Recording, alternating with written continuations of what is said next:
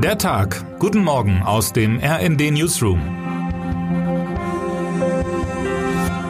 Es ist Dienstag, der 13. Dezember. Es gibt Nachrichten, deren Tragweite erst nach Tagen oder Wochen ins öffentliche Bewusstsein sickert. Über die Reaktorkatastrophe von Tschernobyl am 26. April 1986 etwa fanden sich vor allem wegen der Vertuschung des Kreml erst 48 Stunden nach dem Ereignis erste diffuse Meldungen in westlichen Zeitungen. Die aktuelle Kamera im DDR-Fernsehen berichtete erstmals am 28. April, und zwar ganz am Ende der Sendung, um den Bruderstaat nicht zu erzürnen. Der damalige Bundesinnenminister Friedrich Zimmermann versicherte trotz der unklaren Lage noch am 29. April in der Tagesschau, eine Gefährdung sei absolut auszuschließen.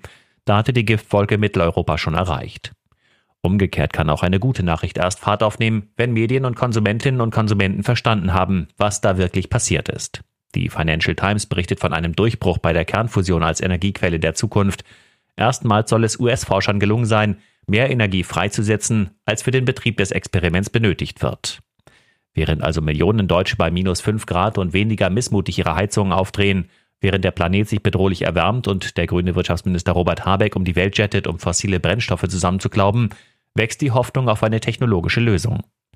Noch sind viele Fragen offen, aber die Nachricht ist möglicherweise der Anfang vom Ende des zerstörerischen globalen Energiehungers auf der Basis fossiler Brennstoffe. Die Washington Post schreibt bereits von einem heiligen Gral. Offenbar heute wollen US-Behörden den Durchbruch offiziell verkünden.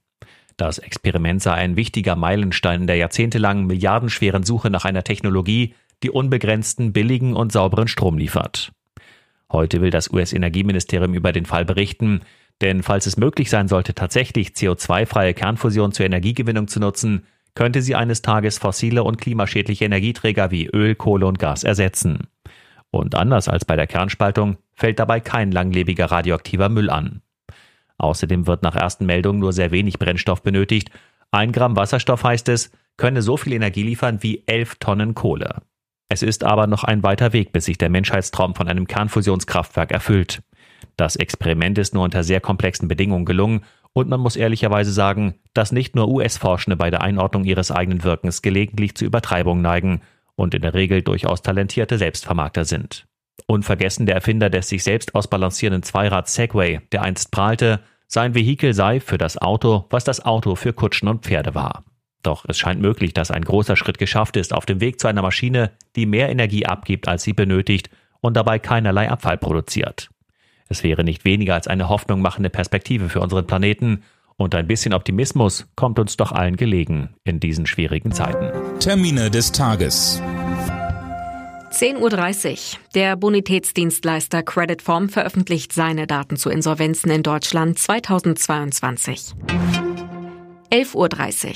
Doppeltaufe in Kiel für zwei U-Boote mit Bundeskanzler Olaf Scholz und Singapurs Premier Lee Hsien Long.